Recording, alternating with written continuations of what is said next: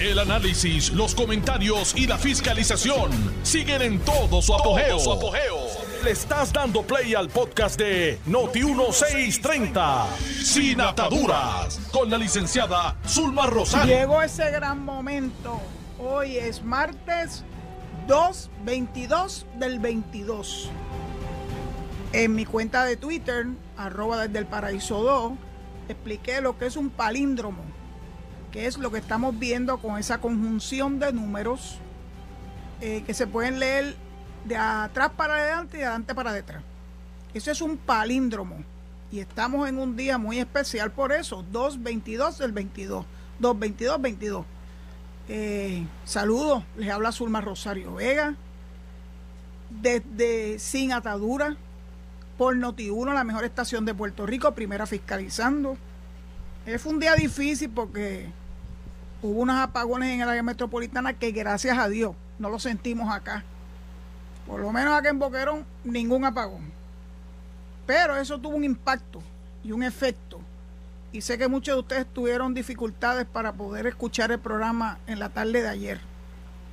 Eh, estaba fuera de nuestro control, pero siempre hay que pedir excusas porque uno quisiera que este diálogo con las personas que se toman el tiempo para escuchar lo que uno tiene que aportar a la discusión de los temas ¿verdad? que nos acontecen todos los días, eh, pues naturalmente se frustran cuando no se logra ese propósito ¿verdad? de comunicación. Así que espero que hoy no haya ningún tipo de situación que impida que la transmisión salga nítida a los oídos de ustedes no solamente en Puerto Rico, sino yo me siento feliz porque tenemos eh, audiencia en Colombia, en prácticamente todos los estados de los Estados Unidos. Eh, yo creo que eso es maravilloso. Eh, lo que ha hecho, ¿verdad? Este, la tecnología, el Internet, que nos permite estar comunicados aunque estemos a miles de millas de distancia. Por eso lo que ocurra en el mundo tiene un impacto sobre nosotros, sí lo tiene. Ayer estuvimos hablando un poco, ¿verdad?, de la controversia que pudiera desembocar en lo que no quisiéramos ninguno de nosotros, que es una guerra, eh, por la intransigencia de parte de Rusia de insistir en que, por, que eso le representa una inconveniencia a Rusia, que Ucrania sea un país totalmente libre de influencias y que pueda pertenecer, como todos los demás que pertenecen a la OTAN, la Organización del Tratado del Atlántico Norte, que yo les expliqué hace ya varias semanas la importancia de la OTAN, cómo nació a partir de la, de la, de la Segunda Guerra Mundial, de lo que pretendió hacer e hizo Hitler y que no queremos que eso vuelva a ocurrir. Estos líderes que se ponen como meta el expandir más su territorio, eh, pueden traer grandes y graves conflictos, particularmente a los seres humanos, porque son las personas las que naturalmente sufren las consecuencias de esos actos. Eh, Putin no está satisfecho con lo que tiene, él quiere más. El OTAN lo está velando y Estados Unidos es parte de OTAN. Y ayer, eh, de forma breve, les dije que no estaba de acuerdo con las expresiones del doctor Carlos Severiano, que dijo que Puerto Rico no tiene ninguna vela en el entierro, cuando todos sabemos que los jóvenes puertorriqueños eh, quieren formar parte y forman parte de las Fuerzas Armadas de los Estados Unidos voluntariamente. Aquí no hay servicio militar obligatorio, doctor Severino.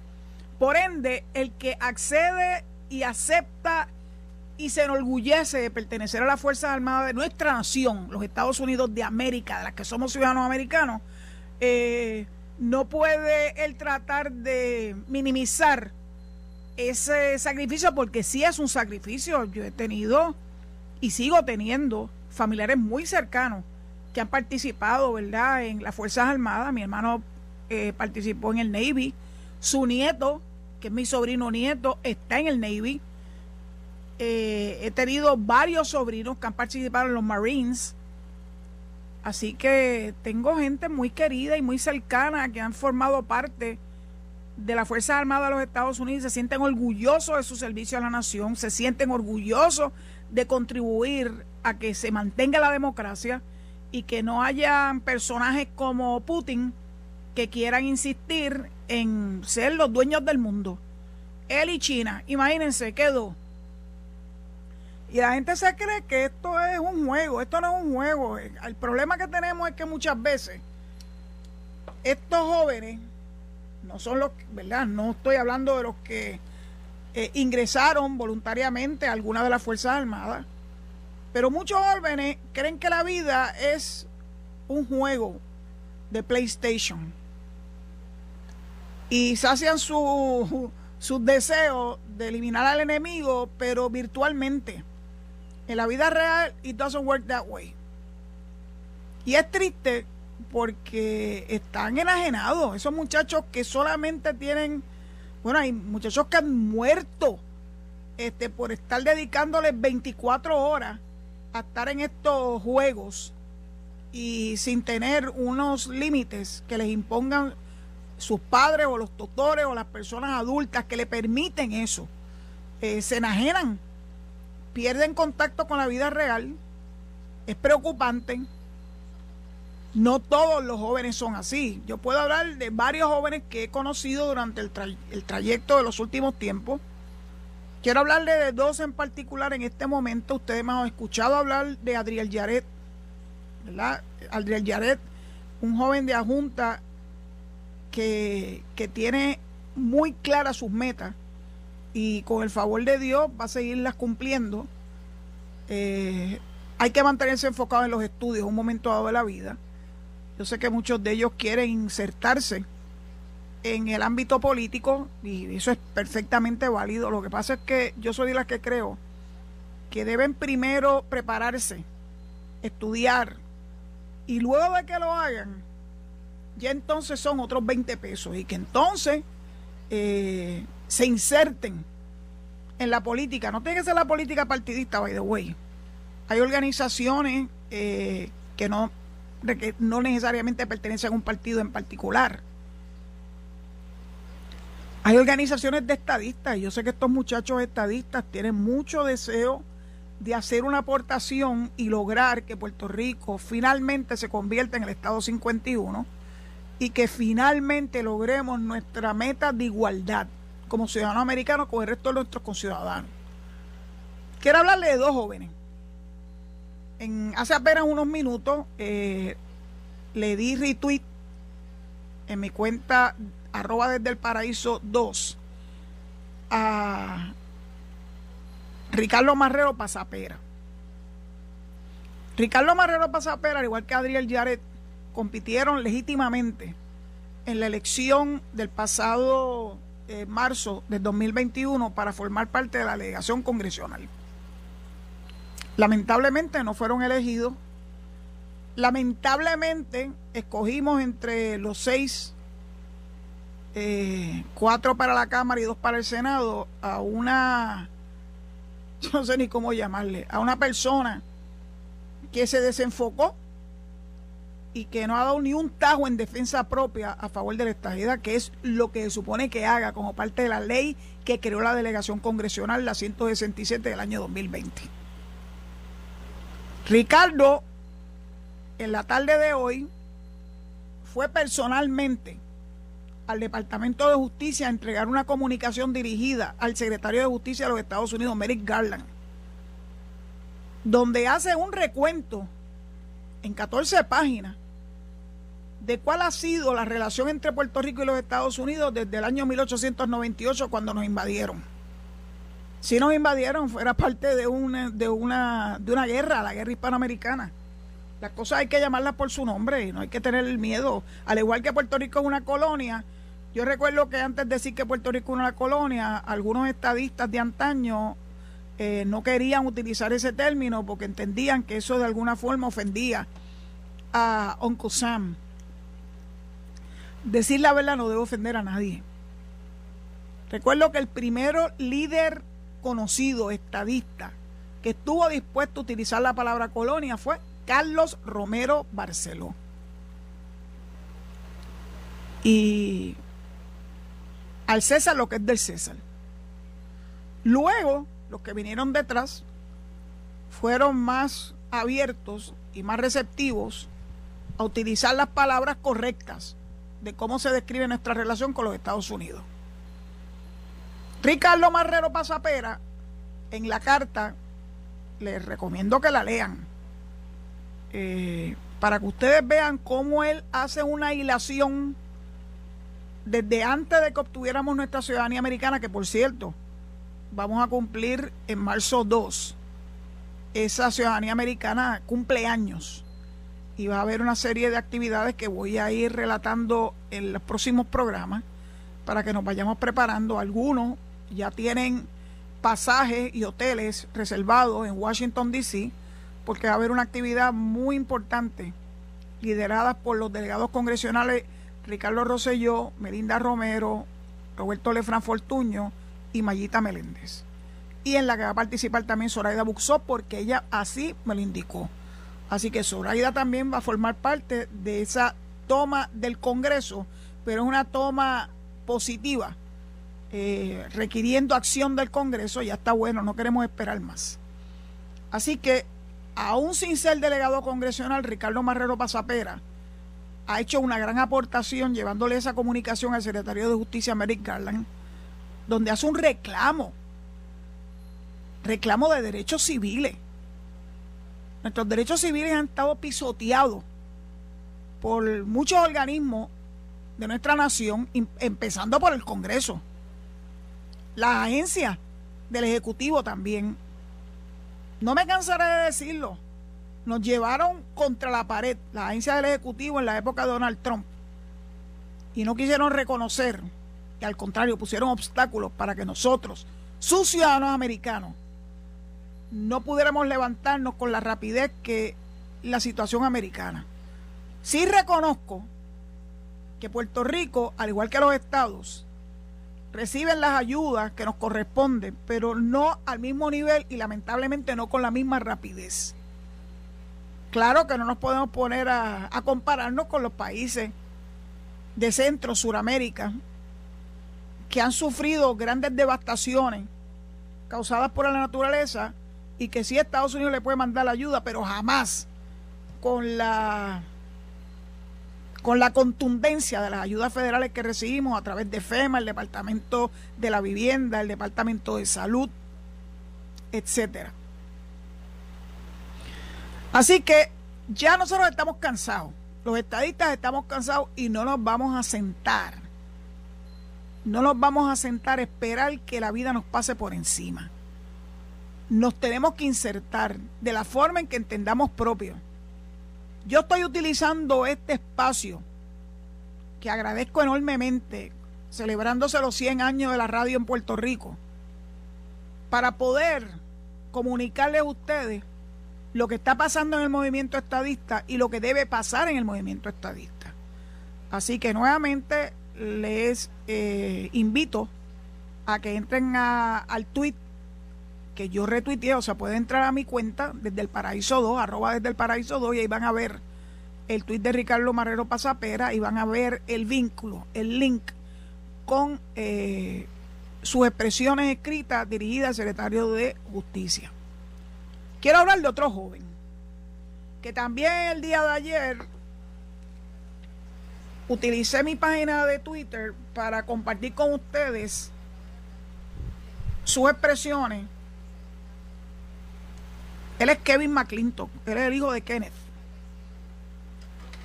Kevin está en los Estados Unidos hace ya unos cuantos años, preparándose también, formándose.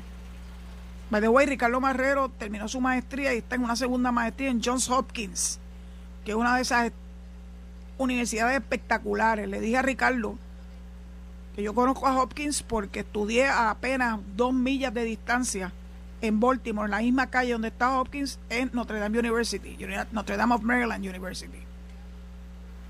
Conozco muy bien esa universidad y yo sé que Kevin está estudiando en universidades importantísimas y preparándose para en un futuro asumir una posición de liderato. De casta le viene al galgo.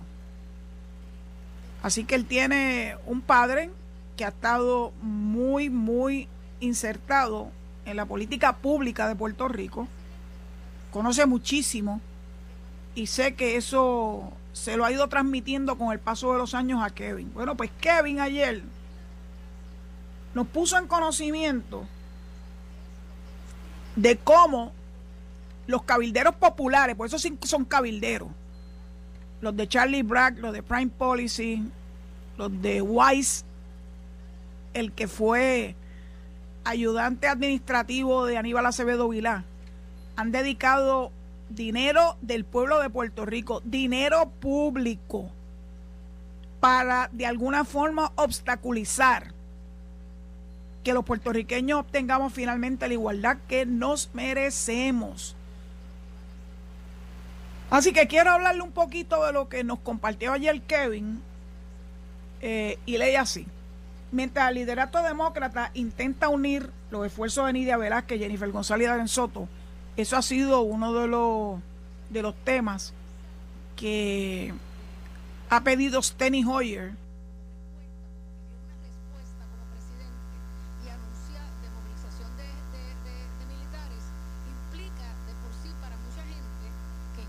eh, haber un consenso entre ellos y Ricardo Rosselló, by the way, le dio una opción que es que el no del próximo plebiscito, sí o no, tenga, tenga enjundia. Si utilizamos como base el proyecto de Nidia Velázquez y de lo que yo llamo la mogolla, de en cuartos oscuros pretender traerle por la cocina la independencia a Puerto Rico, pues Ricardo propuso que ese no pues tenga sentido que sea el no un voto a favor de la Asamblea Constitucional de Estatus que promueve Nidia Velázquez y muchos populares en Puerto Rico. Pero es que la ambivalencia de los populares a las que nos han sometido toda su vida cada vez se hace más evidente. Y miren esto. Tatito Hernández, que hubo un, un reportaje de página completa en el periódico de Antí el domingo. Léanlo. Para que vean cuán ambivalentes son. No saben ni la hora en que viven. Pues Kevin dice, y lo resume, Tatito Hernández pide a Raúl Grijalva aprobar el proyecto de estatua de Nidia Velázquez. Y que a la misma vez encamina su firma de cabildeo Prime Policy. Esto sale del artículo del domingo el Nuevo Día. La usa para trabajar a favor de la legislación en contra de la estadidad.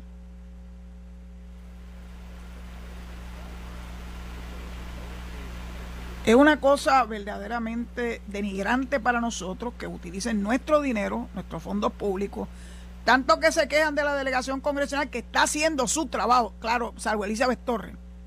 Siempre hay que hacer ese caveat.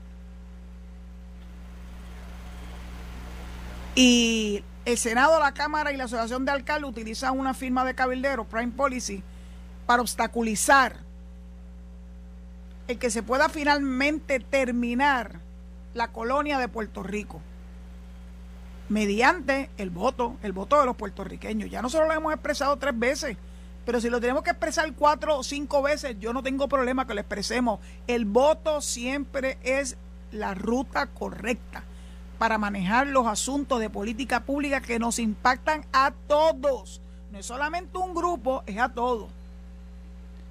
Y sigue Kevin.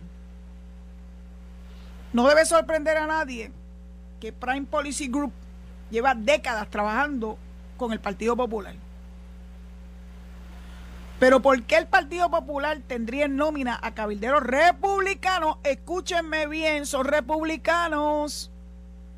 Cuando los demócratas controlan Washington. Vamos a hablarle un poquito de quiénes son.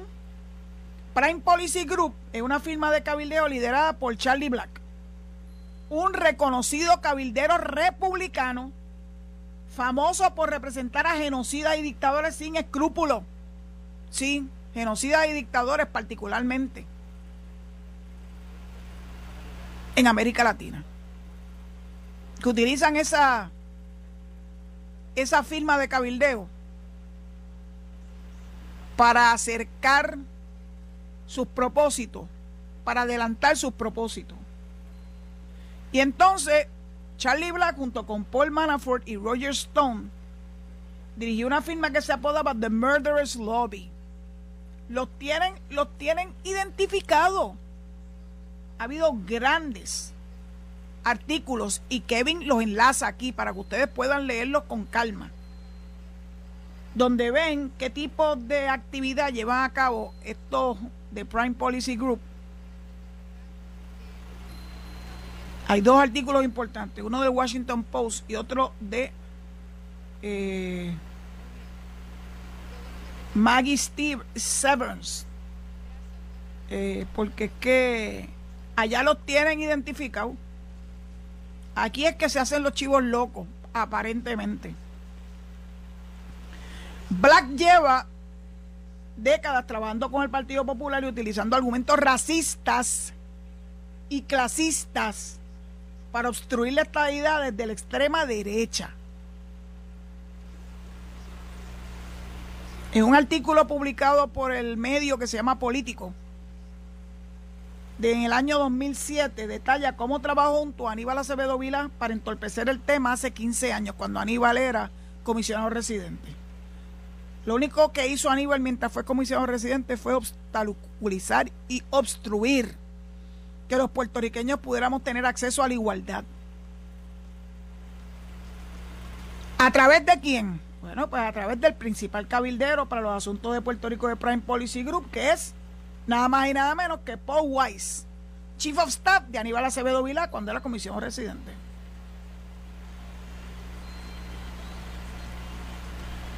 Aníbal Acevedo Vila se ha empecinado en que todo el mundo dentro del Partido Popular en las esferas de poder contraten a Charlie Black, a Paul Weiss y a Prime Policy Group. ¿Y saben una cosa? Lo lograron. Lo lograron, pues tienen contrato en la Cámara, en el Senado y en la Asociación de Alcaldes, la Asociación de Alcaldes Populares. Kevin nos dice y nos ilustra que él ha escrito anteriormente sobre la estrategia obstruccionista que utilizó el Partido Popular con Black y con Weiss en el 2017 y en el 2020 para lograr que el gobierno de Trump bloqueara fondos federales aprobados por el Congreso para un plebiscito en Puerto Rico. Lo que había sido un gran logro del entonces congresista José Serrano. utilizó a Trump y utilizó a justicia bajo la presidencia de Trump para obstruir el avance de la estabilidad. Nos tienen terror. Así que cualquier cosa que pueda obstruir la estabilidad es bueno para ellos. Kevin incluye audios con la voz de Aníbal por si acaso alguien tiene duda de la participación de él en esto.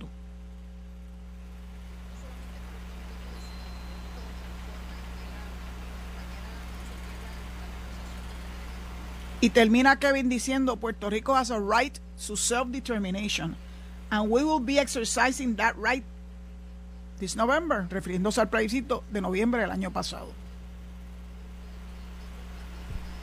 Dicho eso, pues quiero, pues naturalmente, cederle los micrófonos a Notivo, ¿no? Para que podamos ir a, a la pausa de las y media y poder retomar los temas que tenemos pendientes en la tarde de hoy. Hay demasiados temas. Así que, Zombie, el micrófono es tuyo. Gracias por tu apoyo. Estás escuchando el podcast de Sin Atadura. Sin Atadura. Con la licenciada Zulma Rosario. Por Noti1630. Aquí estamos de regreso. Espero que en el ratito que estuvimos en pausa hayan entrado a Twitter, arroba desde el paraíso 2, para que vean y obtengan las expresiones escritas de Ricardo Marrero Pasapera al secretario de Justicia de los Estados Unidos, Merrick Garland. Toda gestión hecha con respeto, con precedentes, con documentación que es fácilmente corroborable, es bienvenida en nuestra lucha. Así que a Ricardo, a Kevin, a Adriel Yaret, jóvenes, gracias por estar dispuestos a seguir esta lucha que comenzó en el siglo anterior y anterior.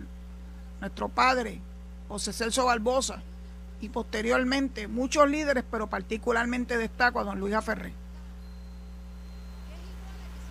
Esa, esa batuta hay que seguirla. Hay que seguir dando la oportunidad a los jóvenes. Yo confío en eso porque a mí me la dieron. Cuando yo era muy joven y no tenía prácticamente ninguna experiencia, líderes de la estatura de don Pepe Menéndez Monroy y posteriormente Carlos Romero Barceló confiaron en mí. Pues ahora pasen, pasen it. Es lo que tenemos que hacer. Darle el espacio, darle el apoyo, reconocerlos, ayudarlos en la medida en que podamos a estos jóvenes que se levantan para que Puerto Rico tenga en ellos futuros líderes que nos lleven a puerto seguro. Permítanme un poquito de digresión en los temas, porque el tema del día es que encontraron al niño que se ahogó detrás del hotel La Concha. He oído muchas cosas. He oído muchos reclamos. Que si recursos naturales, que si la compañía de turismo, que si los rótulos, que si los salvavidas, que si la torre de salvavidas. Y muy poco han puesto el dedo en la llaga.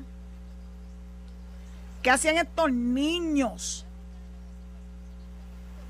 metidos en el mar en horas de la noche sin supervisión de los adultos que lo acompañaban? Ellos son los verdaderos responsables. Pudiéramos tener, haber tenido toda la playa llena de rótulos. Pudiéramos haber habido no, tres, mil sillas. De noche los salvavidas no pueden exponerse. El trabajo de los salvavidas siempre es de día, porque tiene una mejor visibilidad. Y esa área no se presta para que hayan salvavidas. Pues que queremos también exponer a los salvavidas. Esa área tan terrible con sus corrientes marítimas que nos llevan semanas meses, décadas diciéndonos que son áreas muy peligrosas. Es más, muchos de esos rótulos ya están viejos. Tal vez hay que darle una refrescadita. Oí la entrevista que le hizo Carmen a la senadora Nitza Morán de San Juan, PNP, que tiene un proyecto para que los hoteles también hagan los, lo que le corresponde. Son sus huéspedes los que están principalmente metiéndose en esas aguas que son muy peligrosas. Esas aguas son para mirarlas, no para meterse en ellas. Usted quiere meterse en agua buena, calientita, segura, véngase para acá, véngase para el suroeste. Aquí hay tantas que ni botando las acaban. Empezando por mi paraíso Boquerón, Bulle, Combate en Guánica también.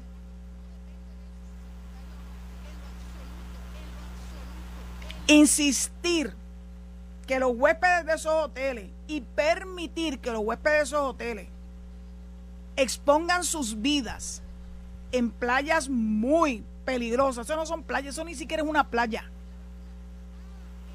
Eso es un cuerpo de mar. Ahí está el océano Atlántico, el Atlántico.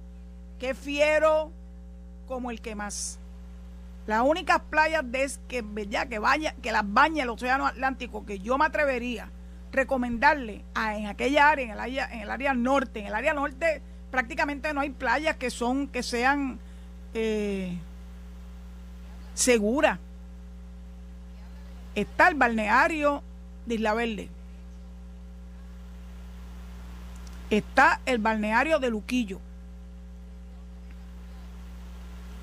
Algunas positas en el área de, Piñones, tal vez, pero también son peligrosas. Ha habido mucho ahogamiento en esas pozas. Vénganse para acá. Quieren estar en la playa, vénganse para el suroeste. A que ustedes no oyen de ahogamientos en estas playas. Puede que haya uno en, en años. Porque alguien hizo algo indebido. Y no es ni siquiera porque haya o no. Salvavidas en Boquerón. No me acuerdo cuándo fue la última vez que yo vi un salvavidas. Sé que mejoraron una una torre de salvavidas. Pero las playas son bastante llanas, son bellas, no tienen corrientes marítimas. Eh, subterráneas, salvo que haya algún tipo, ¿verdad?, de situación anómala como son los huracanes, por ejemplo. Yo ni siquiera le puedo recomendar la Rincón. En Rincón está la confluencia del Atlántico con el Caribe. Las playas del suroeste son del Caribe, del mar Caribe. Yo pienso que lo que está recomendando la senadora Morán es correcto. Pónganle el cascabel al gato. Que los hoteles hagan lo que les corresponde hacer. Que sean proactivos.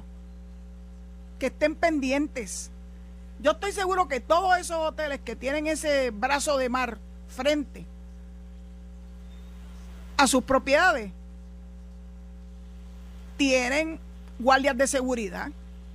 Pues, ¿qué les cuesta que uno de sus guardias de seguridad de una ronda y que esté pendiente de que los turistas, huéspedes, no se expongan innecesariamente? Ah, que le van a gritar, que le van a decir, no, yo vine a Puerto Rico a bañarme, que sé ni qué. Diríjanlo a las playas correctas.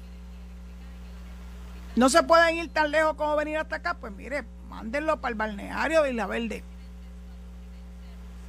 que les queda bastante cerca.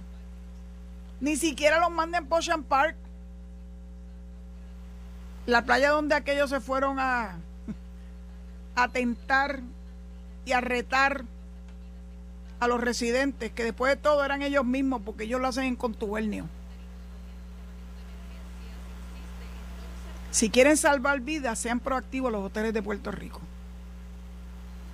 Que hay resistencia, claro que va a haber resistencia porque les cuesta, pero más les cuesta la vida humana que se están perdiendo con demasiada frecuencia y más les cuesta el que haya un impacto mediático en Estados Unidos, que son la mayoría de los huéspedes de esos hoteles, donde hablen de cómo en Puerto Rico la gente se ahoga en las playas. Eso sí que es detrimental a los hoteles. No puede ser que quieran seguir haciendo dinero a costa del sufrimiento de los demás. Póngale cascabel al gato. El gobierno no es responsable de todo. Sí, está muy bien que pongan rótulos que tengan rótulos nuevos, modernos, flashy, con colores que hagan, ¿verdad? La diferencia, que llamen la atención.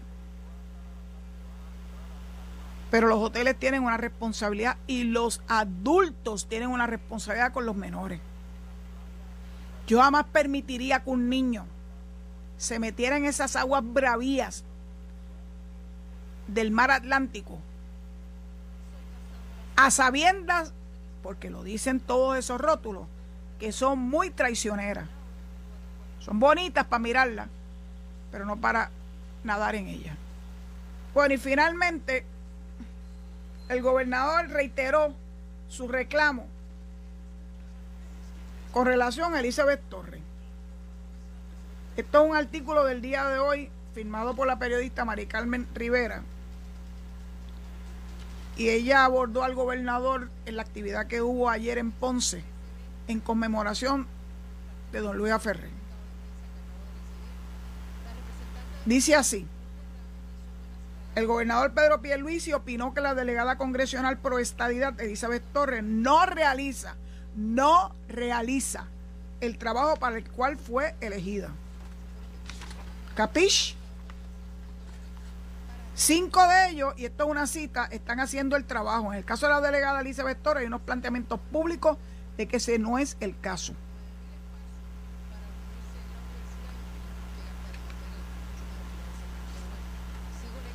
El primer informe que sometió, pues parece que cree que ese informe refleja que ella hizo algo. Bueno, aparte de ir a jurar en Washington.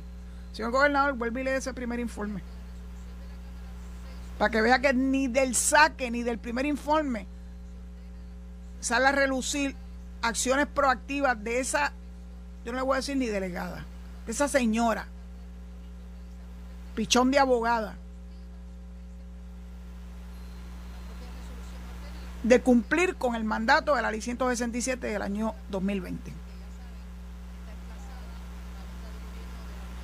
Entonces continúa el gobernador diciendo, a base de lo que estamos viendo en los medios, en las redes sociales, es obvio que en meses recientes o en época reciente no está haciendo el trabajo. No, señor gobernador, desde julio primero, desde el saque del 2021.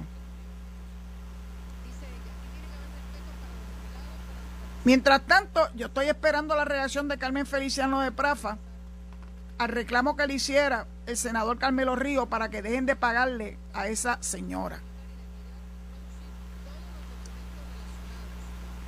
Y me alegro que Luis entienda lo que no han entendido otros líderes estadistas, empezando por Ramón Luis Rivera. Que yo lo quiero y yo lo adoro, pero no estoy para nada de acuerdo con su propuesta. o con las propuestas de algunos que hayan dicho que se debe eliminar. Orlando Palga, te leí también. Yo creo que están verdaderamente enajenados. Si se sentaran a leer los informes de Ricardo Rosselló, de Mayita Meléndez, de Roberto Lefranc y de Melinda Romero, se darían cuenta que ellos están, se darían cuenta que ellos están haciendo su trabajo. Si se hubiesen insertado, miren para decirle algo Ayer hubo un Zoom meeting de los delegados y los delegados extendidos. Y en él participó Jennifer González, nuestra comisionada residente, que es central de toda esta actividad de los delegados eh, congresionales. Leanse el informe de Zoraida Buxó, los tres informes de Zoraida Buxó. Bueno, van bien los dos. El de septiembre y el de diciembre y las expresiones que ella hizo con relación a Elizabeth Torres.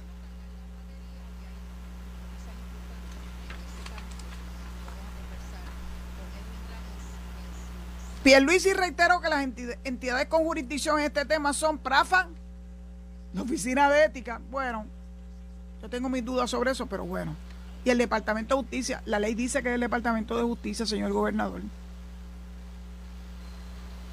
No le da esa encomienda a nadie más que no sea al secretario de Justicia, que no ha hecho nada que tengamos conocimiento con relación a la querella que interpuso los Young Democrats en septiembre. Cinco meses. Y no se ve que haya hecho nada Domingo Emanueli.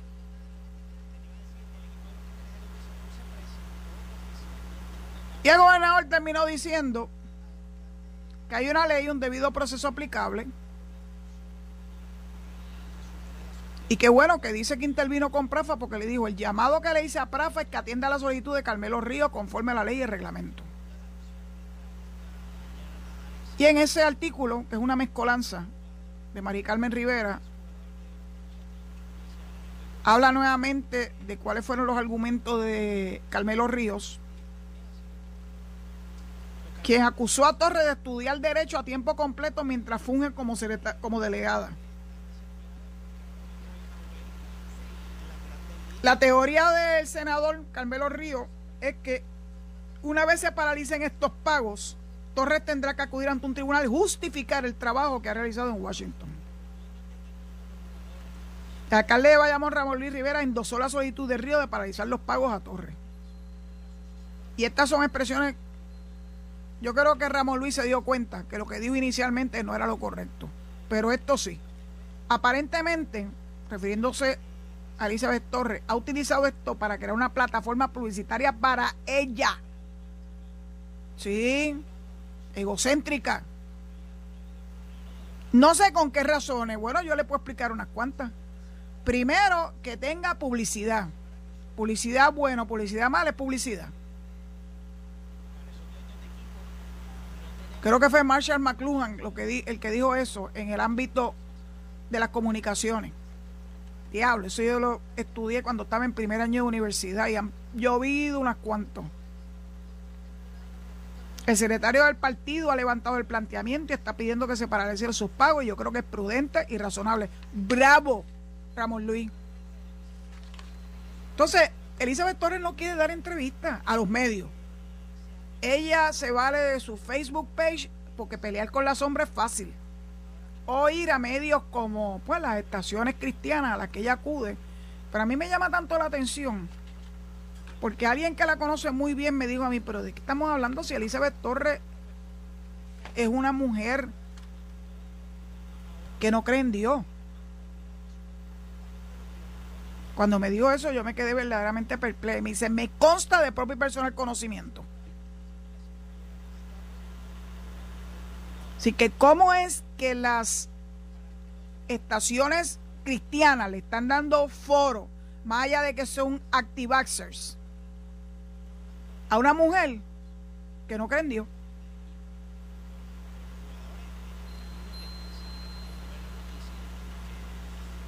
Yo vi que la estaba, la estaba anunciando el doctor Norman, a quien conozco personalmente. Estuve en su estación, estuve años en su estación, dando un programa eh, que me entrevistaba a Olin Cerny.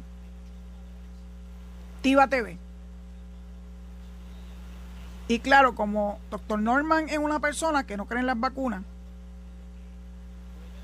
sino que cree, ¿verdad?, en las medicinas que él promueve, puede entender muy bien, como buen comerciante, que se valga de una Elizabeth Torre de la vida para aumentar,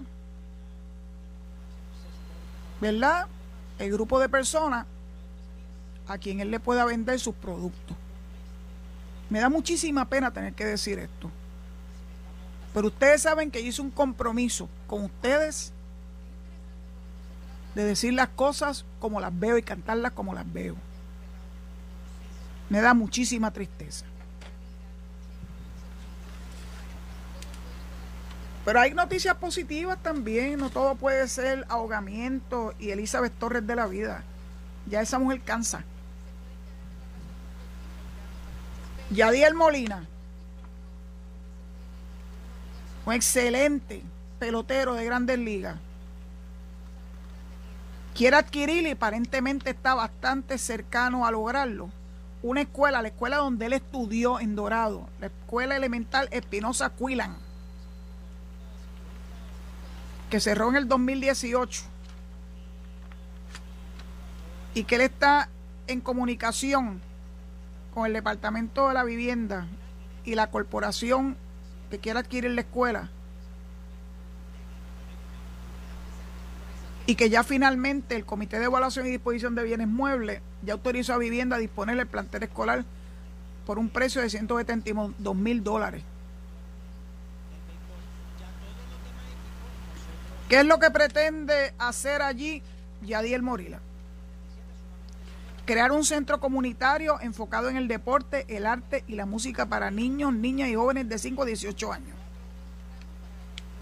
Me parece extraordinario. Ha habido mil traspiés burocráticos, pero parece que finalmente se está viendo la luz al final del túnel. Y yo espero que se pueda dar esa adquisición para bienestar de los niños, de los niños de Dorado, de la mano de un pelotero de grandes liras que nos ha dado honor, nos ha dado gloria. No siempre está en sintonía con nosotros, pero no con el, con el programa. Dudo que escuche este programa. Porque Desde el punto de vista ideológico, evidentemente está bastante separado de esta servidora. Pero como yo las canto como las veo, a mí me encanta el béisbol.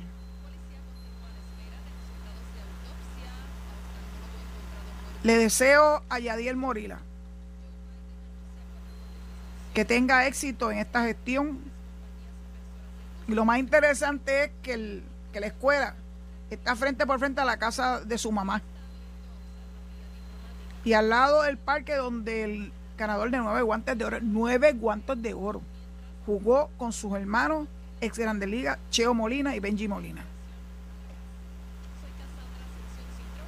Esta es su última temporada en las mayores con los Cardenales de San Luis. Y me da mucha alegría que se inserte en este tipo de actividad. Que es positiva. A los Roberto Clemente, como nos enseñó Roberto Clemente, a dar lo mejor de sí para las personas que tienen mayores necesidades. En este caso los niños, los niños de Dorado. Yo creo que esto promete. Vamos a seguir la estela de triunfo de Yadiel con este, que yo creo que va a ser su triunfo más importante. Si logra establecer lo que él quiere junto a su esposa, en una escuela donde se un centro comunitario para deporte, para arte y para que los niños tengan cosas positivas que hacer en su tiempo de ocio. ¿Qué falta que está haciendo?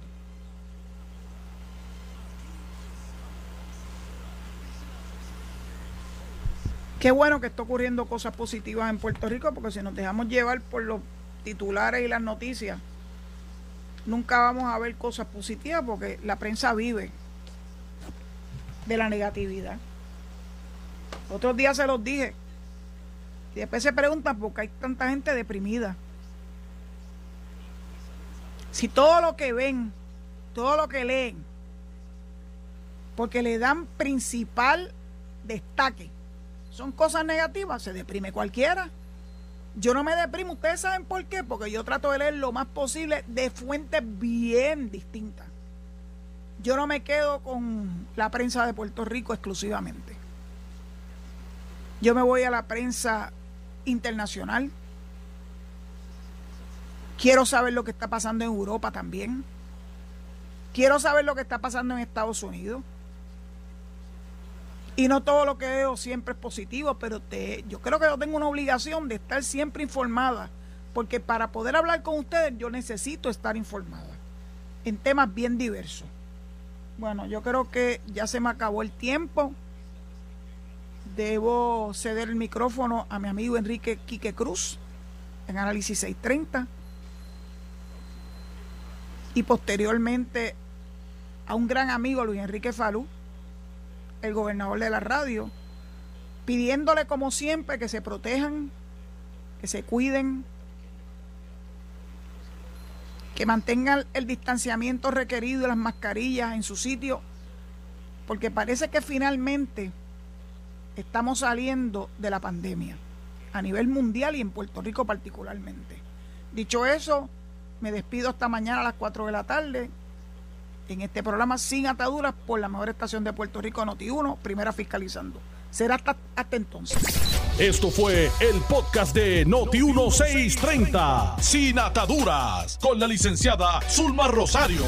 Dale play a tu podcast favorito a través de Apple Podcasts, Spotify, Google Podcasts, Stitcher y notiuno.com.